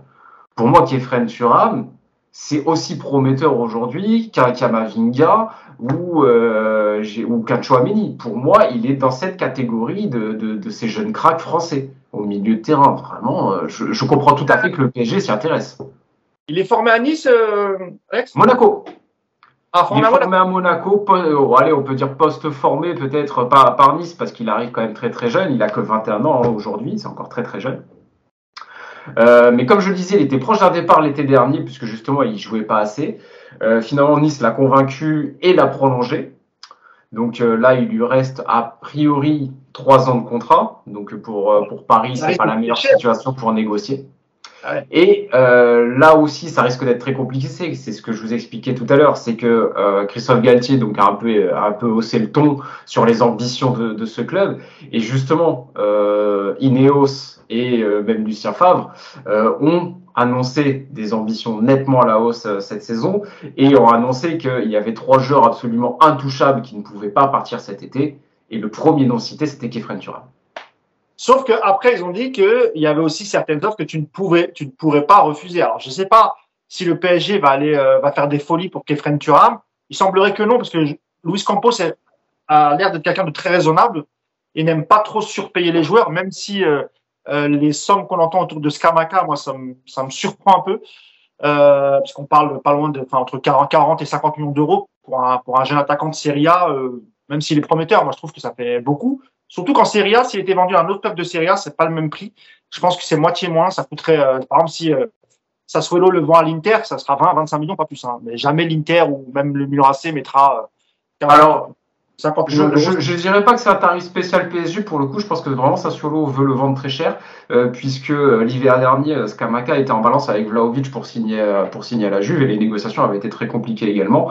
Et quitte à bon bah, quitte à payer très cher, ils ont préféré prendre Vlaovic qui me semblait quand même beaucoup plus beaucoup plus prometteur. Mais après, j'ai quand même l'impression qu'il y a une pénurie aussi hein, de numéro 9 euh, vraiment très très prometteur, hein, des, des grands attaquants, des grands numéros 9 de moins de 25 ans aujourd'hui, t'en as pas 40. Euh, T'en as déjà deux qui ont signé euh, dans des très grands clubs, hein, Darwin Nunez et Erling Haaland. Euh, Vlaovic l'était l'hiver dernier à la Juventus. Il reste plus grand chose. Donc en fait, euh, Sassuolo, ils savent très très bien qu'ils sont en position de force et que là, ils ont une denrée rare sur le marché avec avec Scamaca. À, force de jouer avec, à force de jouer avec des faux neufs, euh, on n'en forme plus en fait. c'est ça. C'est ça. Pour fermer la parenthèse sur, euh, sur Scamaca, je parlais pas de prix PSG, hein, je parlais surtout de prix euh, en dehors de l'Italie. C'est pas forcément PSG, puisqu'il y a le marché italien. Et puis les clubs italiens, quand ils vendent à l'étranger, évidemment, c'est pas du tout les mêmes prix. Et il y a plusieurs exemples, mais bon, bref, on va, on va fermer la, la parenthèse. Je voulais un, un, mot aussi de ta part, Yacine, sur sur Kefren Turam, qu'est-ce que tu penses de cette piste? Tu l'as vu évoluer toi aussi comme Alex cette saison à l'UGC Nice où il a explosé. Euh, bon après déjà il faudrait faire partir quelques milieux parce que là tu fais venir encore Kefren Turam, le pauvre Campos et le pauvre Enrique, euh, ils vont avoir des, beaucoup d'insomnie hein, parce qu'on a quand même pas mal de milieux. Mais sur le, le joueur en lui-même, sur le profil, est-ce que tu penses que c'est un joueur qui peut qui peut s'adapter euh, Est-ce qu'il va mettre Christophe Galtier? Oui, parce qu'il l'a il l'a connu cette année à l'OGC Nice. Non, mais qui peut s'adapter, oui, parce que, parce que déjà, quand tu joues euh, en, 3-4-3, 3-5-2, euh, les deux milieux, ils ont un, peu le même rôle que dans un 4-4-2. Sauf qu'ils sont mieux protégés, puisque derrière, tu as trois centraux. Euh, donc, dans le rôle, oui. Dans le potentiel, évidemment. voilà, après, c'est toujours pareil, c'est que là où je rejoins Alex, c'est qu'en fait, le problème de, ces joueurs-là, ça se pose aussi pour Vitinha. alors déjà, Kefren Turam, il a 21 ans. Vitinha, il a 22 ans. Euh, aujourd'hui, le problème, c'est que les gens, déjà, ils attendent des joueurs, tu sais, qui ont explosé à 18 ans. On a l'impression qu'aujourd'hui, quand tu n'as pas explosé à 18 ans, ouais, 22 ans, c'est déjà trop tard. Euh, arrêtez de nous le faire passer pour un crack. Que je te dis Il y a des mecs à 22 ans, ils explosent. Il y en a, c'est à 24, il y en a, c'est à 26. C'est comme ça. Enfin, il n'y a pas de règle. Donc, déjà, ça, ça ne veut rien dire. Euh, en fait, cette période-là, et notamment pour ces deux joueurs qui ont une vraie première grosse saison, parce que Wolverhampton, on l'a dit, hein, il a fait une vingtaine de matchs, ça s'est pas très bien passé. Ça lui a servi, sûrement, pour son parcours, son expérience, etc. Mais en tout cas, il n'a pas beaucoup joué. Donc, c'est leur première grosse saison à chacun. Le problème, c'est que l'année d'après, il faut jouer. Euh, super de t'entraîner avec Neymar, Mbappé et qui tu veux, mais il faut jouer. Le problème, c'est de ne pas partir trop tôt. Et comme tu l'as dit, le PSG a déjà 8 milieux. Il y a Vitinha, il y a Thuram. Si c'est pour faire 20-25 matchs, c'est intéressant. Mais est-ce que dans ta progression, c'est le, meilleur? Lille, euh, euh, Nice, ils ont quand même pris Favre, super entraîneur pour progresser. Ils vont jouer la Conférence League. Ok, c'est la Conférence League, mais tu joues des matchs européens. Tu vas jouer tous les trois jours. Est-ce que pour lui, dans sa progression, c'est le top de venir maintenant? Je ne sais pas. En tout cas, ce qui est sûr, c'est que oui, le PSG. D'ailleurs, tu sais, quand c'est sorti, euh, bon, moi j'en avais parlé parce que voilà, j'avais quelques infos, mais l'idée du PSG, c'est pas de le faire venir pour être titulaire. Ah, j'imagine. L'idée de le faire venir pour être dans la rotation une première saison. Est-ce que c'est si intéressant que ça? Voilà. Le problème, c'est que tu peux pas mettre une option aujourd'hui pour dire euh, on le prend l'année prochaine. Voilà. Après, tu peux aussi très bien le prendre et dire euh, on vous le laisse un an. Hein. Ça, ça, ça, arrive aussi, hein, tu vois. Voilà, je pense qu'il y, a un compromis à trouver parce que prendre des joueurs de ce âge-là pour les faire jouer une vingtaine de matchs, c'est pas non plus bien pour eux euh, dans la progression. On l'a répété mille fois, enfin je l'ai dit mille fois, le PSG joue tous les trois jours. Donc en termes d'entraînement, de toute façon, une fois que la pré-saison sera passée, alors en plus avec la Coupe du Monde, euh, ils vont plus s'entraîner les mecs. Donc même en, séance, tu progresses plus forcément. Mais le profil est super intéressant en tout cas. Ok, ça marche. Bon, bah, je pense qu'on a, on a tout dit sur euh, Turam. Avant de passer à Braga, juste quelques infos en, en, en Braga, juste pour rappeler qu'il y a eu euh, deux, deux départs hein, du côté du, du PSG le premier, c'était Xavi Simons, on n'avait pas eu le temps d'en parler. Euh, à la base, ça devait être un prêt euh, suivi d'une d'une prolongation. Euh, bon, il y a eu tout un imbroglio. Finalement, ça s'est transféré, euh, ça s'est euh, transformé, pardon, en, en, en signature signature directe. Hein, chez, c'était Eindhoven, hein, le, le, club Ayas, hein, c'est ouais, PSV Eindhoven. Au PSV Eindhoven, voilà. Donc, euh, bah, encore un Titi qui, qui, qui part. Bah, après, forcément, euh, on peut pas être trop trop déçu. On l'a pas beaucoup vu jouer. Euh, c'est un peu normal, Yas qui quitte le, le club hein, à cet âge-là. On vient d'en parler pour Kefren Turam, etc. C'est valable aussi pour pour Simons. Donc euh, bon, je vois beaucoup de supporters pleurer, mais bon, on l'a dû, on l'a pas vu beaucoup jouer. Évidemment, on a senti qu'il avait du potentiel, etc. Mais on l'a pas vu assez jouer pour euh, pour avoir autant de regrets. Et deuxièmement, effectivement, à cet âge-là, il faut du temps de jeu et c'est quasiment normal qu'il accepte. Euh, d'abord, il revient dans son pays d'origine. Il y a une vraie culture. lui, c'est un manière de ballon, donc je pense qu'il va peut-être peut-être plus s'éclater là-bas. C'est vrai qu'il y a pas de regret finalement là. On l'a peu en 30 secondes. Hein, on n'a pas beaucoup vu jouer ce joueur. Non, de toute façon, il faut toujours, à un moment donné, se mettre aussi du côté du joueur. C'est trop facile de tout le temps prendre la défense du club euh, et de dire ouais, ils respectent pas, ils ont été formés là. Le mec, à un moment donné, il a 19 ans, euh, il a besoin de jouer. Ce qu'on lui propose, c'est pas assez pour sa progression, etc. Il est en fin de contrat parce que tu as laissé aller jusqu'au bout. Bah voilà, c'est tout. Et puis, et puis, encore une fois, je l'ai dit mille fois, mais quand le PSG va prendre euh, Simons au Barça, personne n'est venu dire ah, le PSG vont taper des jeunes à des clubs étrangers, etc. Tu vois Donc c'est la loi du marché. Écoute, moi je pense que pour lui en tout cas, c'est un très bon choix. Voilà. Non, non, mais c'est le exactement. Et puis Dagba qui est parti. Alors lui, en prolongeant son contrat, euh, il a prolongé son contrat d'une saison, il me semble. Euh, donc ça doit être jusqu'en 2024. Et il est prêté cette saison sans option d'achat au Racing Club de, de Strasbourg il va faire sa saison. Je ne sais pas s'il est, il est promis à une place de, de, titulaire, mais je crois que ça va être aussi difficile de, pour lui de s'imposer. Euh, mais écoute, ah, si ça se passe bien, au moins il a un an de plus. Le PSG pourra le vendre l'été prochain, donc c'est pas plus mal. Donc voilà. Et puis en termes de mercato, comme je l'avais dit au début, hein, c'est toujours les mêmes pistes. Il y a rien de concret, donc on va pas faire dix ans là-dessus. Il y a un sujet qui est plutôt intéressant et je suis content que tu sois là, Alex, pour nous en parler. C'est euh, le fameux sujet du club satellite. C'est quoi un club satellite? C'est un club avec qui tu vas nouer un certain partenariat qui va te permettre d'un côté de peut-être prêter tes joueurs qui n'auront pas de temps de jeu euh, en Ligue 1 avec le, PSG pour qu'ils puissent s'aguerrir dans un championnat de bon niveau avec une promesse de, temps de jeu. Et c'est aussi le moyen pour le PSG d'aller piocher dans le vivier euh, de, ce club, les meilleurs jeunes, les développer et pas, et pourquoi pas les intégrer à l'effectif du, du PSG. Et là, en l'occurrence, euh, le club dont on parle, et c'est sorti cette semaine par, plusieurs médias, des médias portugais, c'est le Sporting Club de Braga, euh, Alex.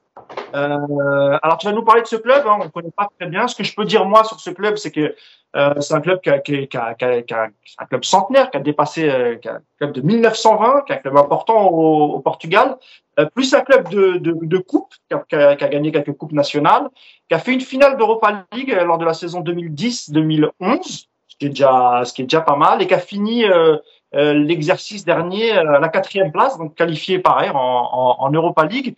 Euh, est-ce que tu peux nous parler un peu de ce club, Alex, et, puis après je viendrai vers toi, Yacine, pour me dire si c'est une bonne idée ou pas. Alors, faut rappeler que c'est un vieux serpent de mer, hein, le, le, club satellite. On en parle depuis presque dix ans, depuis l'arrivée de QSI. Ils ont, ils ont tenté en Espagne, un peu au Portugal, aux Pays-Bas, en Belgique, et il semblerait que ça soit la bonne cette année, Alex.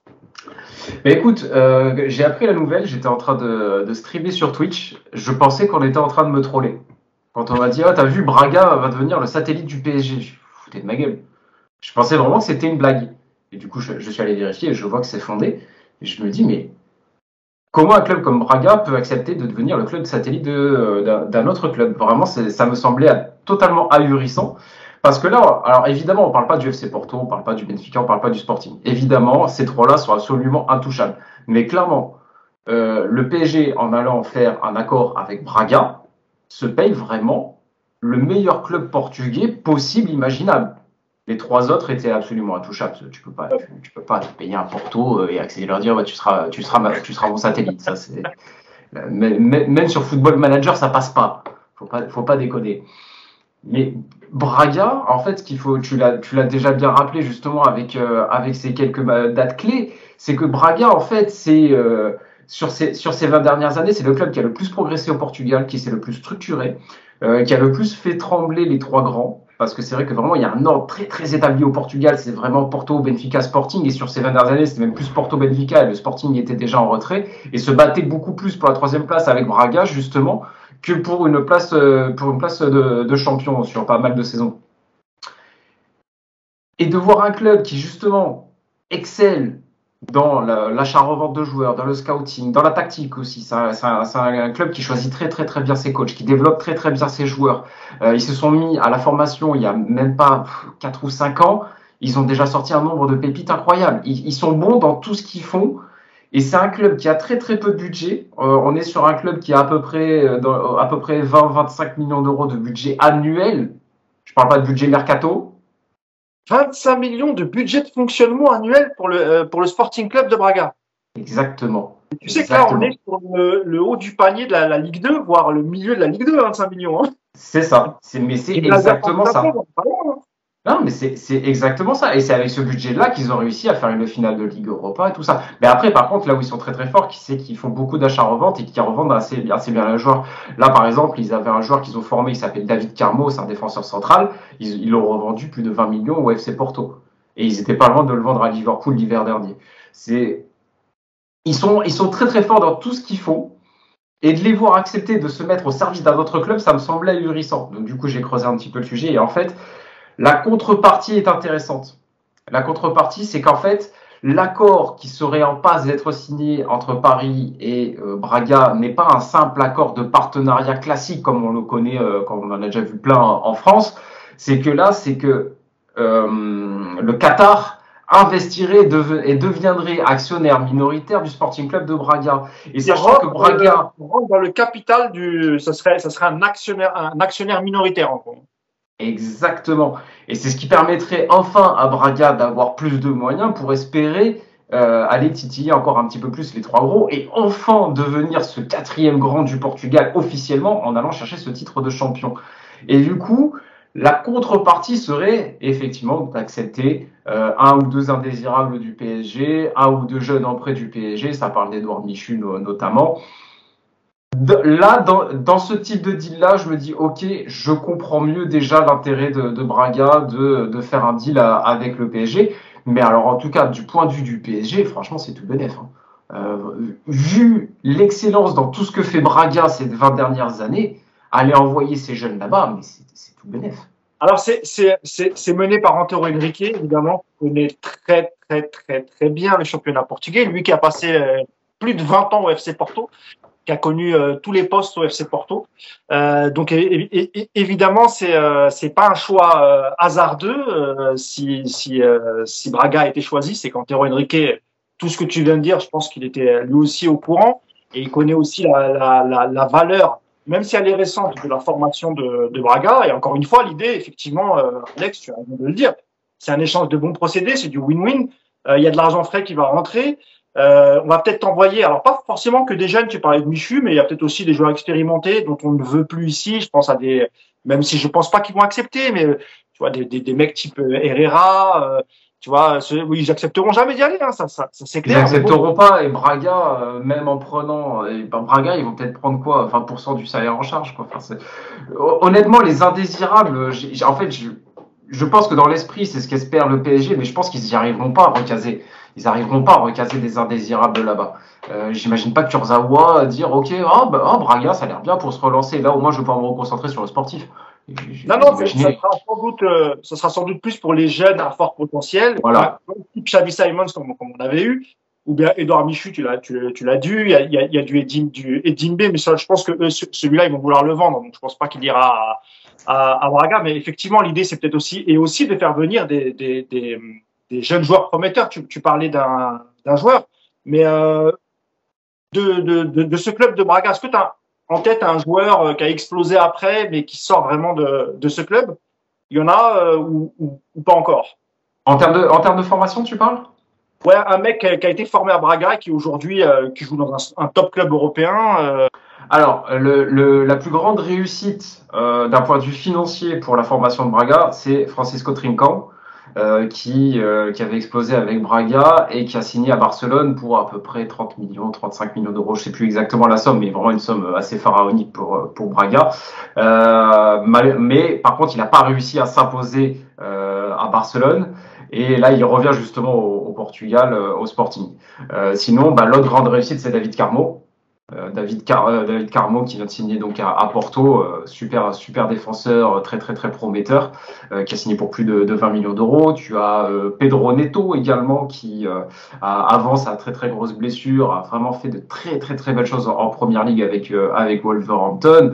Vraiment, ça, ça, ça, marche très très fort, alors que vraiment c'est le, le, le, centre de formation de Braga est tout et tout, tout tout tout récent. donc vraiment c'est déjà très très fort. Et, et, sur l'effectif euh, euh, de la saison 2021-2022, s'il y a un ou deux joueurs jeunes ou pas forcément euh, que tu conseillerais si tu étais si étais euh, scout, euh, est-ce qu'il y a il y a des joueurs de l'effectif actuel que, qui pourraient au moins dans la rotation avoir leur place au PSG, que ce soit un jeune à fort potentiel ou pas euh, dans leur rotation, mais après, je n'irai pas jusqu'à dire que le PSG devrait le signer. C'est euh, Ricardo Horta, c'est vraiment euh, une valeur sûre. C'est vraiment un attaquant de référence au, Sporting Club de Braga depuis pas mal de saisons. Euh, ils ils l'ont pas formé, mais ils l'ont pleinement pleinement relancé depuis plusieurs saisons. C'est c'est un ailier qui tourne à, peu près à 15 buts par saison, très très vif, très très efficace, vraiment très très très bon. Euh, alors là, de mémoire, je ne saurais pas te dire, mais je dirais qu'il est aux alentours de 26 ans, je pense, un truc comme ça, à vérifier. Euh, dans la rotation du PSG, alors dire, allez, ça, ça me choquerait pas, ça me choquerait pas non plus. Euh, mais euh, sinon, tu as, un Vitinha, si vous voulez. Euh, il y a un autre Vitinha qui est assez intéressant. Lui, pour le coup, il est, il est avant-centre. Et euh, il est assez intéressant, il est très très jeune encore, hein. il n'a pas encore fini l'apprentissage du très haut niveau, mais c'est déjà très très prometteur, il a montré de belles choses la saison dernière si tu es le PSG et que le Braga c'est ton, c'est ton club satellite, tu, gardes un œil sur lui quand même. Et le latéral droit, il donne quoi cette saison à Braga? Parce que comme on a perdu Dagba, euh, la, la, doublure d'Akimi, est-ce qu'il y a un latéral droit qui est, intéressant à Braga? Non, puisqu'ils viennent de, en fait, ils viennent de perdre leur latéral droit titulaire. Il était prêté par Manchester City. Il s'appelle euh, Yann Couteau. Euh, d'ailleurs, Marseille est dessus ce que je disais sur euh, le développement de joueurs. Voilà. Euh, Yann Couteau débarque à Braga, il fait une saison en prêt, il, maintenant il est courtisé par Porto et par Marseille. Ils, savent développer les talents, ils savent prendre un joueur et euh, en tirer le maximum pour pouvoir le, revendre très cher par la suite. Il sur l'idée du sur l'idée du, club satellite, là on parlait du club de Braga, un club qui a fini quatrième la saison dernière, un club plutôt bien structuré avec un petit budget mais qui arrive à sortir quand même pas mal de joueurs. Euh, est-ce que pour toi, c'est ça finalement la, vraie solution pour pouvoir euh, euh prêter tes, jeunes joueurs en formation qui, n'auront pas forcément la place dans l'effectif première? D'abord, qu'est-ce que tu penses du niveau du championnat portugais? Et est-ce que pour toi, Braga, c'est le club idéal justement pour, faire progresser certains jeunes? Ouais, alors déjà, tu disais tout à l'heure, c'est une équipe de coupe. Déjà, pour gagner le championnat portugais, en dehors des trois, je rappelle quand même que à part Belenenses, je crois, Personne n'a gagné le championnat portugais, donc comme ça, ça va être réglé. Euh, Boavista, Boavista. Oh, Boavista, voilà. Donc, ça veut dire déjà, euh, quand tu n'es pas dans les trois, euh, déjà, c'est compliqué. Euh, moi, je pense que c'est le. Ce que dit Alex, c'est intéressant parce que effectivement, c'est un club qui est installé, qui joue régulièrement la Coupe d'Europe, etc. Ça peut paraître à première vue bizarre. Attends, juste, je te coupe. Je te coupe. T'as raison hein, quand tu dis Belenenses et Boavista. Voilà, les deux. C'est les deux. Voilà. T'avais avais juste. Hein. Je te corrigeais pas. Tu te dis, ça peut paraître bizarre parce que l'idée du club satellite que tu te fais, c'est plus le club qui va finir entre 12 euh, et 14, euh, tu vois, où tu peux installer tes trucs. Maintenant, euh, il y a plusieurs choses. La première, déjà, je rappelle, Braga, c'est un peu au nord de Porto. c'est un club qui travaille très bien chez les jeunes, qui met des choses en place et vraiment qui travaille très bien sur le jeu, le développement des joueurs, etc., qui est bien structuré. Euh, donc déjà, ça, c'est important. La deuxième chose, c'est que Braga, c'est quand même une équipe qui a euh, euh, une culture du jeu aussi. dans le championnat portugais, on parle du championnat portugais, tu as des équipes qui sont aussi capables d'envoyer, de, mettre des coups, voilà, qui sont pas toutes joueuses. Braga, c'est un club qui a une culture du jeu. Et moi, j'avais toujours dit que si le PSG voulait développer cette idée de club satellite, il fallait prendre un club qui a une idée de jeu, ou alors, évidemment, si tu prends un plus petit club que Braga, toi-même amener tes hommes et installer une culture du jeu. Parce que tes joueurs, en fait, qu'est-ce que tu vas leur demander quand c'est comme ça? C'est d'avoir du temps de jeu, donc euh, d'avoir des principes de jeu qui se rapprochent quand même de ce que tu. Alors, pas le PSG, mais qui se rapprochent. C'est-à-dire que si tu as une équipe qui fait que défendre, L'année d'après, le gamin, s'il revient au PSG et qu'il faut avoir le ballon, ça va être compliqué. Euh, et puis une équipe qui est pas obligée d'aller chercher le titre euh, parce qu'il y a cette pression, etc. À qui tu peux, enfin, tu peux laisser les jeunes s'installer parce que tu n'es pas dans l'obligation absolue de résultat. voilà, c'est un bon compromis. Moi et, Braga, moi pour moi, dans l'idée que j'avais, ça fait partie des clubs, ça faisait partie des clubs que j'imaginais. Tu vois, par exemple, si moi, s'il y avait deux championnats, c'est les Pays-Bas pour être dans le club satellite idéal entre guillemets, c'est les Pays-Bas et le Portugal. Aux Pays-Bas, j'aurais tapé sur un club comme euh, l'AZ Alkmaar. Voilà, pareil, culture du jeu, etc. Et bah, Braga. Euh, parce que parce qu'il y a cette culture. Et tu vois, par exemple, Belenenses, c'est pareil. C'est-à-dire que tu as une culture. Euh, tu es à Lisbonne. C'est un club qui est toujours en Liga, qui est, enfin Liga portugaise, qui voilà, c'est des clubs vraiment. moi, j'ai, bon, je connais deux trois joueurs qui ont joué à Belenenses, donc je suis allé voir des matchs. Tu vois, c'est le club sans pression. Il euh, n'y a pas beaucoup de monde. Euh, les seuls moments où il y a du monde, bah, c'est quand ils jouent, euh, parce que je rappelle que c'est à Lisbonne. C'est un quartier de Lisbonne, donc c'est quand ils jouent Sporting. Voilà, et, et, Benfica, il y a du monde au stade. Sinon, en général, tu fais 1000 spectateurs, c'est tranquille, il n'y a pas de pression, ça joue au foot. D'ailleurs, eux aussi, c'est un peu, tu sais, les, les, les, jeunes entraîneurs, ils passent souvent par ce type de club. C'est un peu la même, c'est le même cursus, quoi. Ils, ils prennent ces clubs-là parce qu'il n'y a pas de pression de résultat. Et d'ailleurs, ceux qui connaissent, bah, Braga, Ruben Amorim est passé par là. Euh, voilà, c'est typiquement. Euh, d'ailleurs, ils l'ont très bien revendu après, lui aussi. Ah, mais, euh, on, peut faire la liste. Hein. Ouais, ouais. Leonardo Jardim brille avec Braga avant d'aller à Monaco. Euh, enfin, il passe par le Sporting juste avant. Euh, Leonardo Jardim. Euh, tu as eu, euh, comment il s'appelle, Paulo Fonseca également, qui maintenant est très très bien réputé pour justement pour sa pour sa qualité de jeu. Euh, tu as eu Abel, Abel Abel Ferreira qui a gagné deux Copa Libertadores là avec avec Palmeiras et qui est ultra reconnu maintenant au Brésil. Enfin, vraiment, il y a une école des coachs et du beau jeu à Braga assez, assez incroyable. Mais en plus de ça, il y a aussi des résultats qui vont avec, et notamment les victoires en coupe que tu citais tout à l'heure euh, à juste titre. Voilà, donc c'est en fait le compromis idéal. Si le deal il se fait, honnêtement, c'est vraiment gagnant-gagnant parce qu'effectivement, Braga, euh, euh, ça va leur permettre de développer peut-être des structures, d'avoir plus de moyens aussi. Mais le PSG, ils vont mettre leurs jeunes euh, dans, un club structuré, dans un club qui a une culture du jeu, dans un club où euh, les joueurs vont pouvoir se développer, dans un championnat qui est compétitif, parce que moi, je rappelle encore une fois que c'est facile de dire les cinq grands championnats, mais le championnat portugais, il y a des vraies bonnes équipes, il y a, il y a, il y a, il y a, de tout en plus, c'est-à-dire que c'est vraiment pas euh, l'idée, euh, ouais, il y a que des joueurs de foot, c'est le football, voilà. Non, il y a des équipes qui, qui savent aussi envoyer, donc tu vas progresser dans tous les domaines. Voilà, c'est pour moi le, vrai bon compromis aujourd'hui, euh, ce, club, si ça se fait. tu parlais du championnat portugais. On voit que Pablo Sarabia s'est éclaté la saison euh, dernière au, Sporting. Et d'ailleurs, euh, nous, on avait sorti l'info, et, elle est vraie, sur l'intérêt de l'Atlético Madrid. Et, il y a récemment, alors je ne sais pas où, j'ai vu passer ça, mais il semblerait que Campos ne voudrait pas le vendre il voudrait plutôt le garder cette saison euh, au vu de la saison qu'il a fait au, au Sporting. Donc c'est plutôt une bonne nouvelle pour Pablo Sarabia s'il a pu se relancer et, et s'il revient. Alors je sais pas où il jouera sur le terrain parce qu'encore une fois il y a du il y a du monde. Si en plus tu prends euh, parce qu'il y a aussi ah oui on en a parlé il y a, aussi la piste Lewandowski euh, vu que Barcelone a du mal à mettre les sous et que lui il va absolument se barrer. Euh, Pinizavi l'avait déjà proposé au, au Paris Saint-Germain hein, depuis qu'il depuis qu'il s'occupe de de, de, de, Robert Lewandowski. Donc euh, voilà, il y a quand même pas mal, il y a quand même pas mal de. Et puis tu as aussi, euh, comment il s'appelle, le, le qui est toujours là. Mais bon, ça, ça, va être vendu autour euh, entre entre 20 et 25 millions d'euros. Je, je n'en fais pas, mais mais voilà, apparemment Sarabia serait devenu invendable, enfin intransférable. On, va voir la, on va voir la suite parce que. C'est toujours, toujours, mieux de dire ça si tu veux récupérer un peu d'oseille. C'est vrai aussi, c'est vrai aussi, parce que parce que l'Atlético Madrid dans leur esprit, c'était de toute façon, ils partaient sur un prêt. Ah, voilà. Ils n'ont pas les moyens de mettre 20, euh, 25 millions. Évidemment que c'est pour monter la. Ah bah, je crois que. Euh, est-ce que tu voulais ajouter un mot sur Braga? Vous voulez ajouter encore un mot avant qu'on termine ou euh, tout a été dit pour vous?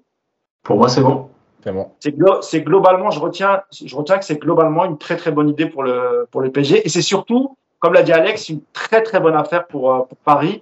Euh, si l'opération se fait, voilà, ça, ça va être un club satellite très très intéressant de par la qualité euh, de effectif. L'entraîneur, c'est aujourd'hui Braga, c'est qui Parce que j'ai vu Arthur Georges. Ouais, mais c'est pas. Euh, c'est un ancien, un ancien de, de, la maison, rien à voir avec euh, le célèbre moustachu. Quand j'ai vu son âge, j'ai dit Attends, on a que 3 ans de différence, c'est pas possible.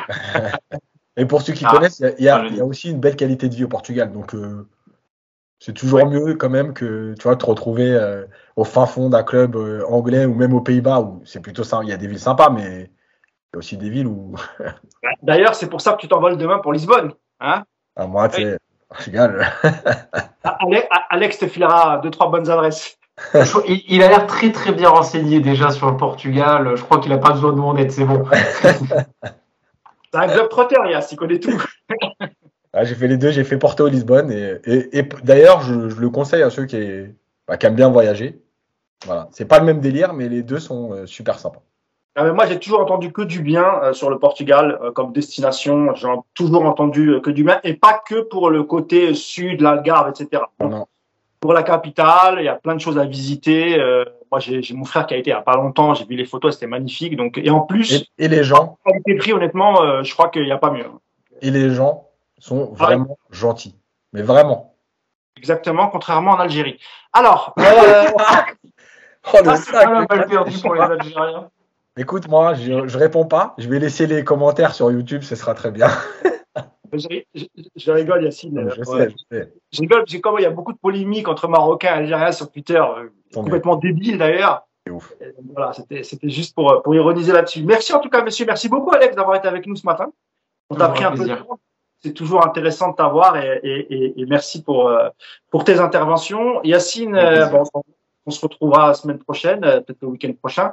Il y a un match amical qui arrive vendredi prochain, il me semble, euh, contre le c'est le premier match pas si on pourra en tirer beaucoup d'enseignements, mais euh, on, va, voir déjà au niveau de la défense si, si il, a, il a commencé à travailler là-dessus. Et puis on verra ce que ça donne. Alors, je crois que c'est diffusé uniquement sur euh, le Twitch du PSG ou la chaîne YouTube du PSG, c'est ça? Ouais, ouais, comme l'année dernière, le premier match au camp des loges euh, avec deux caméras et. donc, donc, donc, si tu n'es pas abonné, tu ne peux pas voir le match? Non. Eh ben, ben, ça va être galère alors. après, il y, a toujours, y a toujours un ou deux escrocs sur YouTube qui arrivent. Hein. on, va, trouver un lien, c'est rien ça.